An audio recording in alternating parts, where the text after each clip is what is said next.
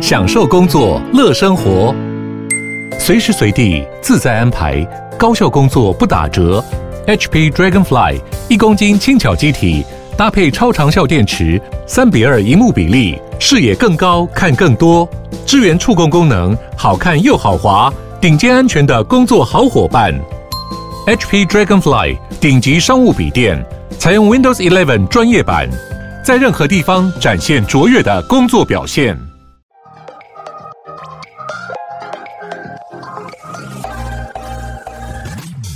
想了解经营电商的美感吗？让各界电商领域专家把最精华的实战经验说给你听。电商原来是这样，陪你一起创造巨额营收。大家好，我是林克威，我是一方。今天很高兴邀请到高聚科技的买配创办人博江来到现场，来跟我们分享一站式的金流支付管理解决方案。让我们欢迎博江。嘿，你好。那博江，我想要请你介绍一下高聚科技还有买配是一个什么样的一个模式？好，因为我是从两千年开始做支付，是从蓝星开始，对，然后做到现在，基本上我离我自己创业是十四年，所以我当初会呃在高聚科技，然后做买配这件事情，其实会有一些自己的想法，因为我觉得中小企业在支付上面跟营运上面，它有它的困难。所以我想要用不同的方式来去做，所以我一开始是就做聚合支付这件事情。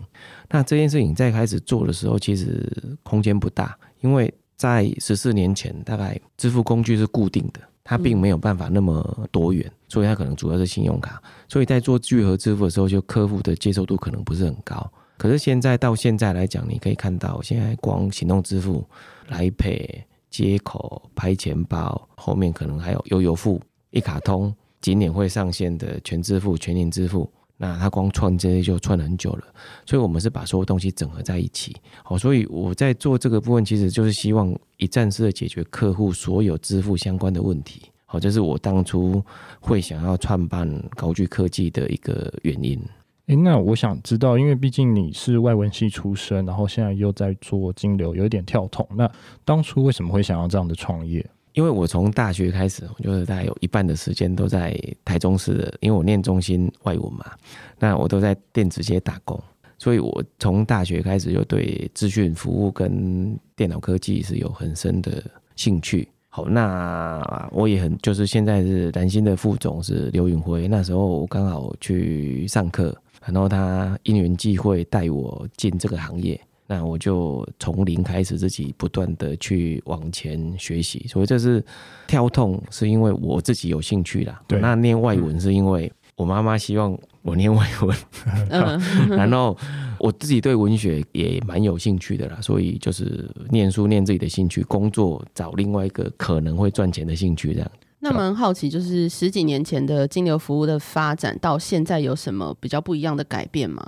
说实话。我们可能都会讲所谓破坏式创新呐，好，可是，在金流上面，基本上它的改变不高，它都是一个很小的改变。我们举个例子好了，你现在拿卡片，那中国做一个创新叫 QR Code 支付嘛，嗯，好，那这个过程当中，它的后面的基础还是什么？在台湾来讲，还是信用卡。所以你把你的卡片透过一个虚拟化的过程，变成以后你每一次的交易都只要拿这个 QR code 扫完之后，避免卡号的传递做这件事情。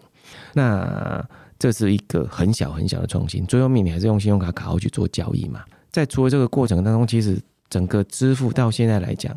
除了虚拟货币的一个跨境去中间化的一个过程当中，其实我觉得支付环境是没有什么改变的，只是你用的呈现方式不同，交易的媒介不同，可是交易的本质都没变。好，所以我觉得待越久的可能会越有优势，因为越了解该怎么去从中间找出不一样的方式来进行。那我想问一下，就是金流服务它其实是一个蛮特别的服务，那为什么当时会想要做这样的一个创业，或是他在不管是在建立这个创业的时候，他是不是有一个挑战存在？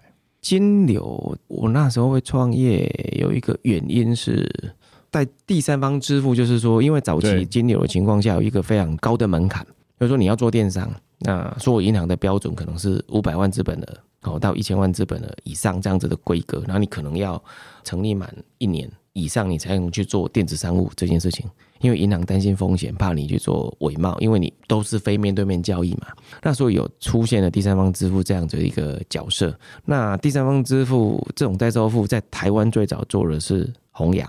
往下走，我们那时候我去做创业，其实有很大一个原因，是因为那时候因为中华商银。倒闭的关系，然后第三方支付里面有太多的伪冒交易，好，那时候包括双卡风暴，双卡风暴的情况下，就是很多人都你你要去手续费啊，然后是去委外代办这些有点办类似诈骗的模式做这件事情的时候，所以让这个第三方支付受到很多的限制。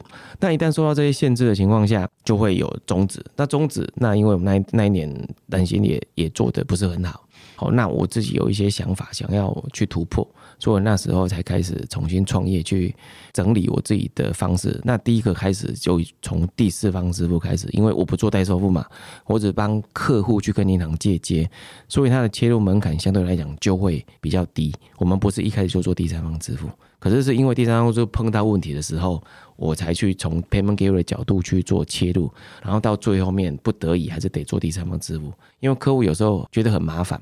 他就想说，那我就单纯就找你，你帮我处理掉所有事情，那还不想要找银行申请。最主要是这个原因，我们是依据这个历程往下走的。诶、欸，那我其实蛮好奇，就是因为我知道柏江大概在金流这块或者第三方这块很熟，那我想要大概问一下，就是呃，从台湾以前到现在的第三方的历史，可能从以前你说的弘扬到现在大概的发展。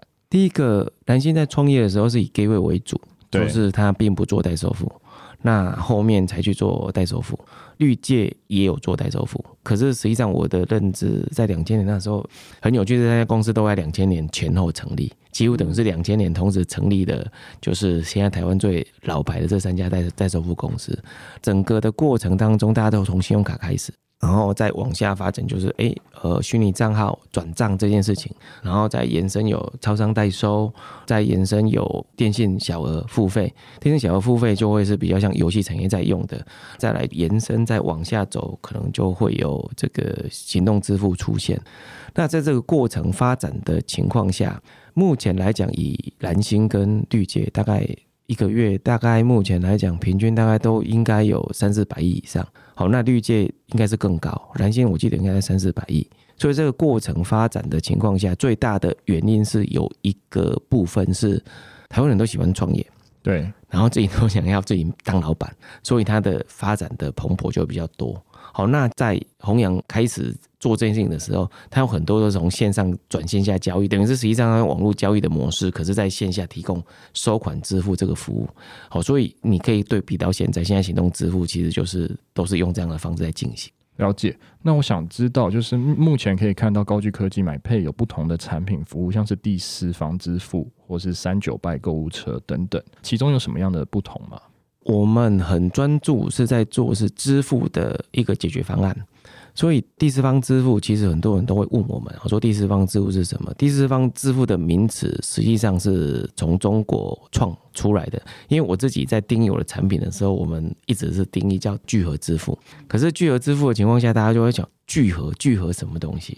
那我看一说中国这第四方支付这个字，感觉比较容易，而且网络上都有一些说明。那我就干脆把它改成第四方支付，就不用我自己的方式去做。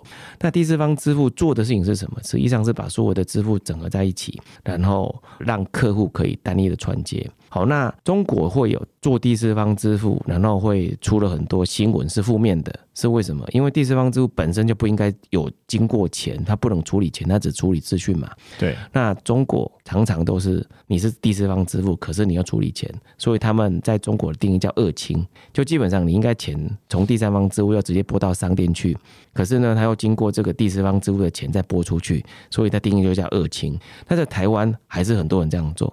那有很多模糊的空间，因为你要在台湾做第三方支付，必须要一些，我想技术的门槛，我倒不觉得是那么高啦。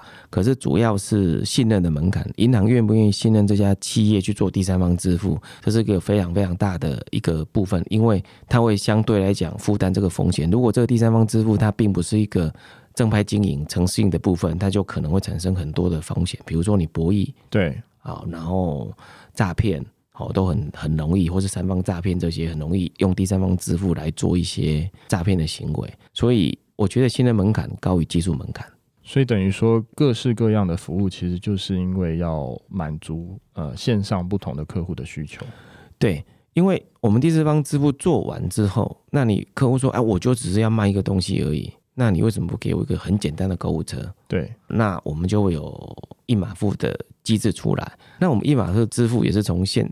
它是一个线上线下融合的模式，所以等于是我们可以，比如说我们最常看到的一件事情，就是说什么拿来用怎么做？你在虾皮你拍卖，你不想给他抽趴，所以你就会私下交易。嗯、那很多人就会拿我们的一码付去做私下交易。好，那我就私下交易，我就给你，我跟你讲，我谈完这个多少是多少钱，那我就私下交易就记一下这个连接，收款就结束了。所以一码付基本上早期是从网络上来。后来一码付，我们就延伸到变成我们有一个 APP，跟可可以产生不同的 code 放在门市，然后来做这件事情。解决的事情是什么？就是当线下可以有一个很简单的收款工具。那我们一码付又延伸到另外一个比较有趣的是计程车车队。对，我们现在有十四个计程车队用我们的一码付来收款。那我们有做到一些其他。同类的同业没做的，我们一码付有个固定 QR code 嘛，所以他扫了 QR code 之后，他可以用刷卡或是来配接口不同的支付工具去做付款。付款完之后，我们的 APP 会语音通知他，告诉他今天收款多少钱。多少金额？那这个在中国是很常见，在台湾目前为止，我看到只有我们做。那为什么我们做这个语音通知呢？是因为我们那时候在跟计程车车队合作的时候，刚上线的时候，很多计程车车队被乘客骗。为什么？因为他就给他，哎、欸，我我刷卡了，啊，就给他看一下，然后人就下车了，嗯、可是他没有付钱。那司机什么时候发现？就是他可能去最后结账啊，对或是算账的时候发现。是，所以后来我们为了避免那个困扰。就有做出语音通知，然后语音通知就也发展到第二代，是以前我们只有说赖配付款成功，或是信用卡刷卡成功，那后面我们现在是赖配付款一百九十九块，然后信用卡刷卡。两百块，让他可以确定他的付款金额是没问题的。对，所以这是我们在做延伸的部分。再往下，我们就做购物车，因为我们比较像是一个资源系统来做这件事情，所以我们的往去做购物车的情况下，其实就只是为了满足捐款跟单一商品销售这件事情而已。这是我们在发展的过程当中，我们不脱离支付的本质，可是会往前端跨一小步。因为你跨太多步的时候，就变成你你的产品线会很长，那也变不不专注。因为支付有太多太多东西，必须要不断的去精进、修改跟调整。因为你的客户越来越多，你的系统的承载啊，然后优化，然后不断新的支付工具进来。我们现在几乎光台湾现在就又有一个后付款。对，不管是 Atomy 啊、无卡分期啊、AT 啊，这样对对对，然后二十一世纪啊这些，那你要再做串接，其实你会发现那工作其实很多。那我们就会专注在把支付这件事情做好，好，这是我们比较大的部分。那我们做了一个聚合，大家都没做的，现在的金城科技现在也也也后面也做这件事情，就是说我们去帮客户去做对账。好，就是你在做对账的时候，你可能我我有信用卡，不同的收单银行，不同的支付工具来配接口。可是我们在我们系统可以让他知道，今天你在哪一个支付工具应该要收到多少钱。那很多人说啊，这个到底有什么难的？哦，因为他没做，他就不会知道。因为每一家的拨款周期都不同，然后他计算的工作日日历不一样。那你计算的方式到底有没有含呃行政院调整的时间？哦，所以他有很多的时间需要去做，所以他必须要开始就要先把这件事情做完，否则你后面的话就会在拨款的时候周期就会不断的移动。好像这是一个比较特殊，就是苦工的工作了。做金流这些都是在做苦工，它并不是一个有趣的事情。那所以你们会，例如说有店家或者厂商，他们已经谈好第三方支付了，然后你们再额外加一个第四方支付整合聚合的功能嘛，对不对？那如果我今天店家就是从第三方支付，然后到就是整合的这部分都交给你们做，也是 OK 的。可以，我们从来不觉得我们跟同业是竞争的。如果说假设他今天有一个客户跟我讲说，他希望我去接蓝心，我们也是第三方支付，蓝心也是第三方支付。嗯，我说我接啊，为什么不接？因为对我们来讲，我们想要解决的是客户的问题。嗯，并不是他请你一定要经过我家。因为我们目前没有去 IPO 的打算嘛，哦，那你没有 IPO 的打算，我就没有 GMB 的压力嘛。那我只要服务客户，我只要可以收到我的手续费、我的年费、我的利润、我的来源没有改变啊，为什么我不做？可是客户满意度会更高啊，因为我解决他所有的问题嘛。嗯，理解。我想问一下，买配高聚科技不同服务的各自的客群有哪一些？以目前来讲，以第三方支付来说，基本上是中小型的客户会比较多。他可能是像我们跟 QTM 有合作，所以 QTM 上面的客户，他可以直接选择我们的支付。那还有实体线下的一些 API 的部分，那还有一些影音业者啦，这些串接。那第三方就我们会去做比较多的严谨这件事情，这是我们目前第三方支付的一个范围。那我们现在是在地延性商品，比如说健身房啦，啊，还有这个线上开课这些东西，我们有做一些额外的机制，所以这一块是我们目前今年呃发展的重心。那一码付第四方支付的情况下，我们服务大概是都是中型的电子商务哦，比如说我们现在既有的客户像大买家。哦，像四八六，因为它可能串接很多的的银行，对他来讲是负担比较大的，所以这样子的部分，它采用我们的系统，可以降低它很多开发的时间跟成本。这是我们第四方支付比较多的客户。好，还有线下的的一个串接也是一样，我们针对线下连锁品牌也做了一个聚合的 API，那可以透过我们的 API 去取得所有行动支付的授权。好，这个。客户量也还蛮多的。那在那个我们的购物车里面，基本上慈善团体会比较多，因为我们有一个 CSR 的专案嘛，我们提供了一个它可以很快速的做捐款啊、募款啊这样子的一个方式跟义卖的模式。所以目前比较知名的客户，像下海城隍庙，然后生命电视台，然后还有像环境资讯学会，哦，还有很多很多。如果是慈善团体，大概将近有三百家。对，所以目前就是买配它的服务是实体比较多还是线上比较多？平均来讲还是线上比较多，可是我们一直有在做 OMO 的 solution，所以线下在这两年，我们原本预期会成长很快，因为疫情的关系，所以这两年其实我们重心有在线下放比较多，可是线下的客户目前来讲大概也是三四百家而已啦，所以这个速度是没有，因为疫情的关系是没有我们想象的那么快。了解，那我想要再帮听众问一下，就是因为刚刚有讲到比较创新的第四方支付跟过去的第三方支付有什么样的差异？第三方支付跟第四方支付最大的差异是，是第四方支付基本上它是不处理金流。就是我们只帮客户处理资讯流这件事情，所有的款项都会由银行或者行动支付业者直接拨给这个商户，不会经过我们家。那第三方支付呢，就是所有的钱会经过我们再拨出去，这个是一个最大的差异，只有金流。那对我们来看，客户今天他可以从第三方支付变成第四方支付，只要他愿意有银行当他的直客的时候，我们就可以帮他做系统切换。那我们可以做到的是无缝的切换。这是一个比较特殊的一个状况，这是我们目前为止台湾看起来只有我们做到这件事情。那在开发过程中会有什么样的瓶颈吗？其实一直很多人都会问我们说：“哎，那你你做支付，那你觉得你最大的哦？”因为我们其实会有一些人要在谈投资啊，或者是这些相关的部分哦，都问我们说：“那你觉得你的竞争门槛跟你的门槛在哪里？”对，我都说，其实我不觉得这个行业有门槛，最大的门槛是信任，还有第二个是 PM，他必须对这个产业够熟悉。因为你你你提供从银行的 API 固定给你，那信用卡的交易哦，主要信用卡交易来讲，ISO 八五八三这个格式，它也不晓得是至少可能跟我的年纪一样大，它可能是三四十年的规格，它是没有改过的。那在这样子的一个技术规格上面来讲，其实你只要熟悉就结束了。金牛所有做的特殊性跟技术的门槛，都是在你对这个行业熟不熟悉，你的例外处理够不够完整。好，我举个例子来讲好了，就是说有交易失败的时候，你应该怎么去处理这个交易失败讯息？你要重新帮客户商户做授权，还是直接做退款？因为你已经开号掉了嘛，这笔交易客户实际上没有收到你的结果，那你应该怎么去处理？我觉得就是经验值上面跟客户沟通出来的部分。那第二个是说，当今天断线的时候，你会处理什么事情？啊，比如说我们我们的系统会做到，客户没有收到，我们告诉他这笔交易是成功还是失败，交易结果告诉他没有，他没有收到的时候，我们会回传四次。我们会确保他有没有收到。那回传四次之后，他没收到，我会寄 email 给他。对，那其实都是在细节上面，真正在技术上面的难度是没有的。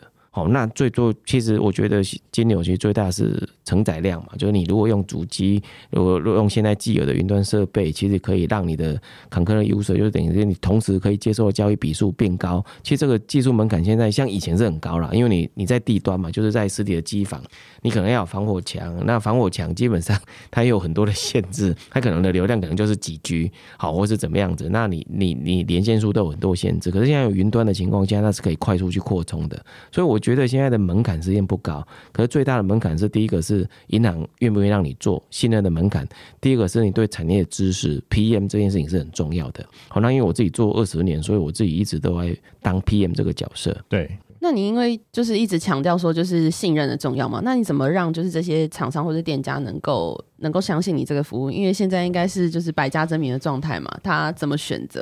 其实我从以前到现在，后来我都会跟客户开玩笑，他说：“啊，那我为什么要相信你？”我就说：“那你就不是我的客户，你就不会相信我。你要是我的客户，你就会相信我，因为它太难了哈。就是说，基本上现在第三方支付在法规上的规划上面来讲，所有的款项都必须进到信托银行再拨出去。可是你跟讲说，哎，我这个我帮你收所有的钱都放在信托里面再拨款，你这样跟他讲，那也不一定会相信你。所以客户是很有趣的啦，就是说你你现在讲信托啊，银行都已经担保了。”我说银行都比你大，他愿意相信我，让我做这件事情。难道你跟我讲说你不信任我？那我觉得很难去说服客户这件事情，因为他这个是一个很主观的一个感觉。可是法令上已经明明令规定，你应该做到什么样的机制，你才能够把这个钱拨出去。所以基本上它比较以实务上，只要它是合规的第三方支付，它应该都没有风险才是啊，因为它都经过信托的一个管制嘛。那有一个。小技巧，你可以去确认它是不是第三方支付，因为第三方支付现在国际组织也有规范，所以你都可以去上到 Visa 的网站去查，哎，这家公司在台湾，那它有第三方支付有没有名单在上面？如果有名单在上面，那表示是一定是有跟银行合作、跟国际组织合作的一个正规的第三方支付公司。对，如果你查不到，那很明显它就不是第三方支付。这是一个很容易去查的，所以我们现在都是用见证的方式让客户信任的。就说你去网站查，那 Visa 都有了，那你还不信任我？那我信托合约我可以给你看，那你还不信任我，那你就不是我的客户。我们就跟客户开玩笑，这样子。我了解说，因为高聚科技买配原本的技术上面都是自行开发，后来有转用其他的技术，是因为成本上的考量吗？还是有什么其他原因？其实技术永远都是一个选择哦，因为我们从一开始都是一直用 PHP 啦，那后来会改用 Laravel 这个架构平台，实际上是因为 PHP 它是一个描述式语言嘛，所以每一个人的开发的 coding style 可能会比较不一样。那我们尽量透过一个框架的情况下，让所有的人开发语言比较容易接近，然后比较容易去维护，然后你在加人力的时候比较不会有一些问题。这个选择上其实只是一个一个，为了让往下走的维运是更有利的、更便捷的，所以去做一个框架的改变的选择。原本的框架我们是自己做，后来才用 Laravel 这个平台来做这样子。那目前买配主要的经营模式是什么？我们自己的 slogan 跟客户沟通的重点就是解决你金流营运上的痛点。那我们做了一些跟传统的第三方支付跟支付不相关的部分。我举个比较明确，我们现在主力在发展的一个架构，我们叫供应链金流。那我们第一个合作的客户实际上是迪卡侬。那大家如果上迪卡侬的网站，你会看到它有一个 event，就是运动的一个市集，让很多的健身教练、健身房上面开课。那我们帮迪卡侬做什么？我们帮迪卡侬做代收付。就是收了钱之后，帮迪卡侬把钱拨给教练跟健身房，那又帮他把迪卡侬的服务费发票。开给这些教练跟健身房，哦，甚至当今天他有一个是派遣他的这个教练，他的收入超过两万二的时候，我们还帮迪卡侬做二代健保补充保费跟执行业务所得的扣缴，所以我们做的基本上已经是营运，是深入到客户端去做营运这件事情。那这是我们现在在做比较特殊的。那今年大概会有。至少会有四五个客户啊，目前已经有第三个客户上线了，那第五个客户、第六个客户都已经在洽谈。那因为这一段基本上在清结算这边跟自动化作业这些，目前为止就我自己看到市场上就只有我们做。那这个它当然就是一个也是一个苦工啦，可是这个苦工会节省客户非常非常多的人力，因为迪卡侬它不需要再收电子发票，因为它就可以自己去完成自动化这件事情，它只要依据报表来做事，所以在入账跟各方面的过程当中，它的账务处理上面它就会非常非常的少，只要透过我们就可以完成这件事情。其实我感觉还蛮像，就是公司里面的会计，因为已经深入到就是公司的很多营运相关或是金流。就是很多厂商的一些拨款啊这一类的服务，哎、没错。可是基本上我们只负责到部分，并不不是全部啦。这个部分就是说，哎、在线上的某些的范围的交易，它如果全部都都是线上交易都在我们这边的话，它可能可以节省的事情会更多。好，那因为我们的支付是含可以含支付发票在上面的，哦，这个也是比较特殊的一个机制啊，所以我们做的事情就会比较深入，不会从支付的本身角度来思考我的服务长什么样子。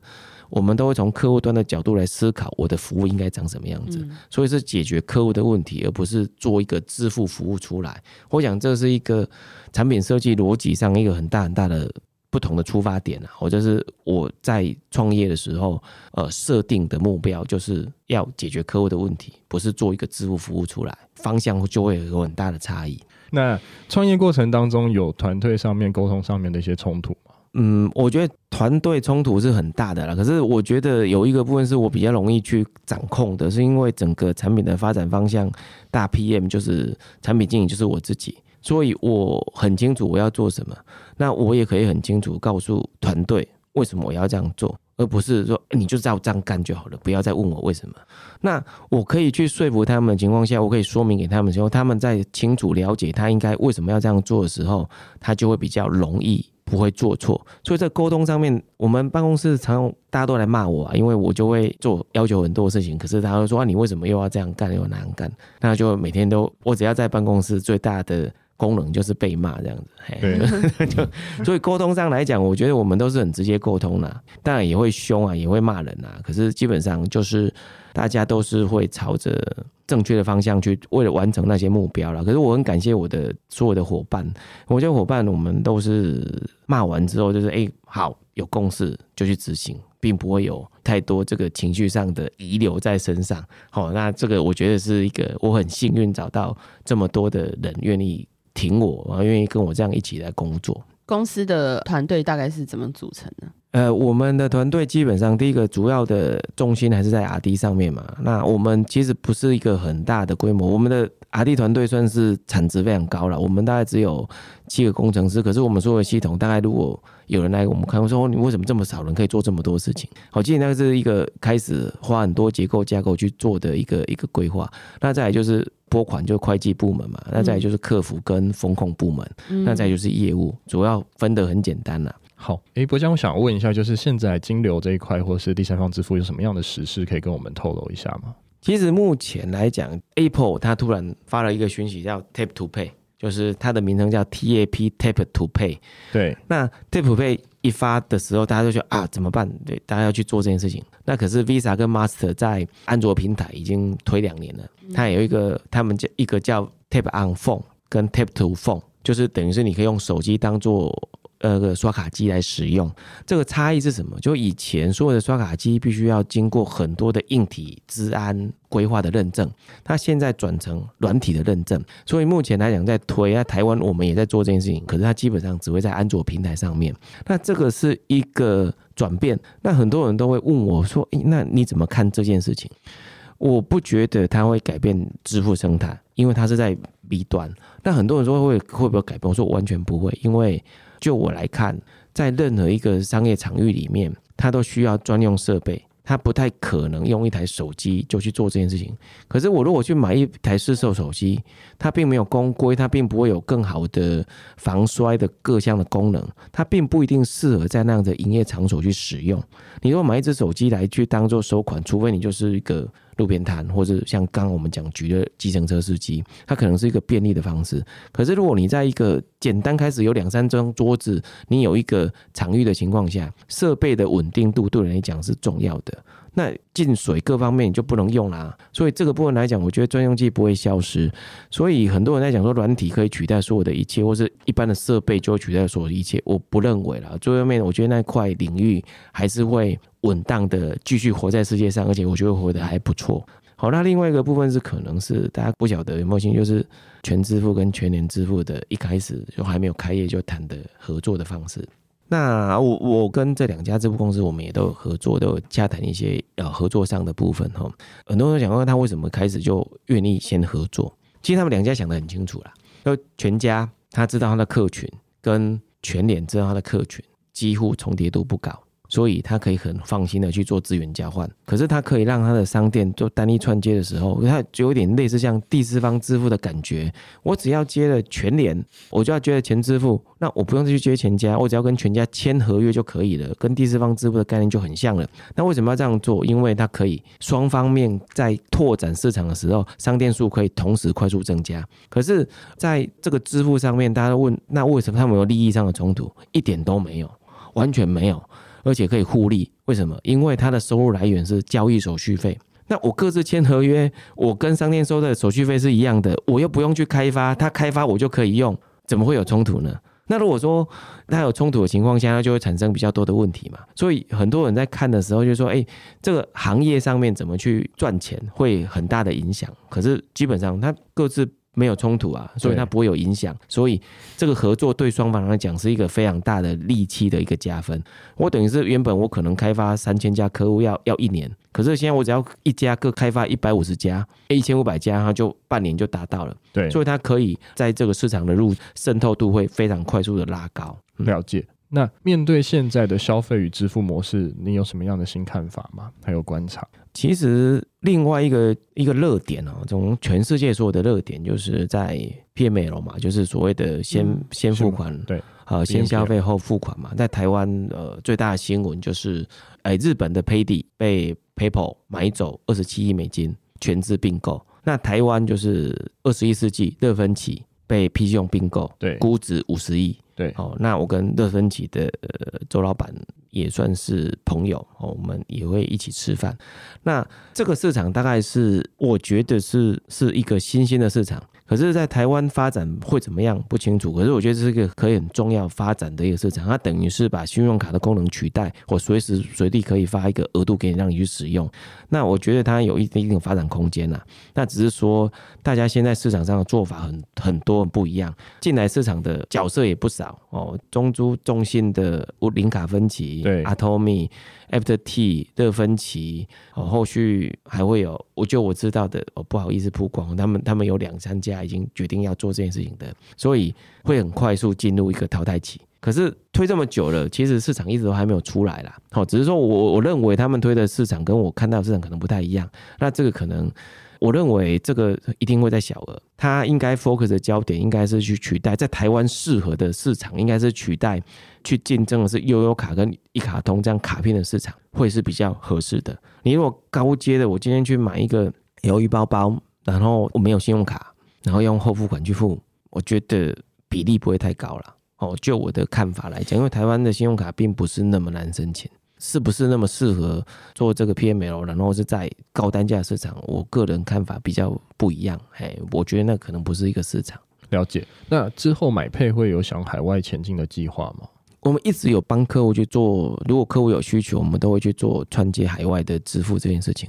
可是海外支付都会有一个问题，台湾法规问题。而金融永远都有一件事情叫落地啦，因为它有一个一个金融管制的部分，在 Visa 跟 Master 的国际组织的规范里面，基本上它有比较严格的限制。希望你做第三方支付，你可能就要去做落地或者找合作伙伴。可是找合作伙伴的情况下，金管会有很多限制。所以目前来讲，我们会单纯扮演。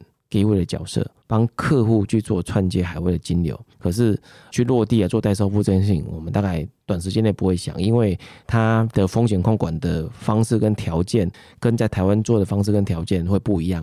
好，所以相对来讲，如果做第三方支付，对我们来讲可能会面临到不可承受的风险的机会会变高了，所以我们暂时都不会用这个方式去海外。那我们海外的方式就只会单纯的只是帮客户做串接。了解。